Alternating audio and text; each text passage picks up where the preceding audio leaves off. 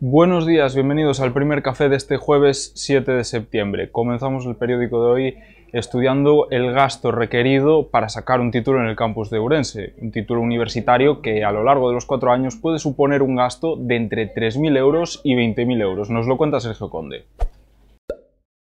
El precio de un título universitario en Ourense puede oscilar desde los 3.000 hasta los más de 20.000 euros en según las titulaciones que se escojan. Estas grandes diferencias a qué se deben? Pues principalmente a la residencia de los alumnos. Nada tiene que ver si siguen viviendo en la casa familiar eh, ya en la ciudad que si van y vienen todos los días desde otro punto de la provincia o si ya deben pagar un alquiler que más o menos de media se va hasta los 500 euros mensuales, lo que da un gasto anual de casi 5.000 euros.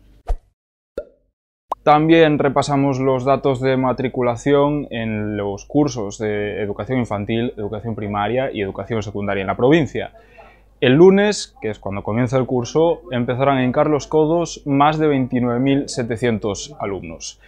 Por otro lado, más temas, hablamos con Cándido Amorín, psicólogo clínico del Complejo Hospitalario Universitario de Urense, que analiza el retorno vacacional, un trastorno que afecta ahora a muchos sobrensanos. Nos lo cuenta Xenacid.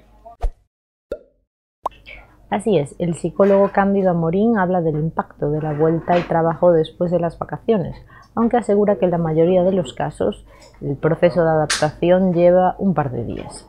Para aquellas personas a las que le cueste más, Amorín recomienda acudir al psicólogo para evitar que el problema de salud mental se cronifique.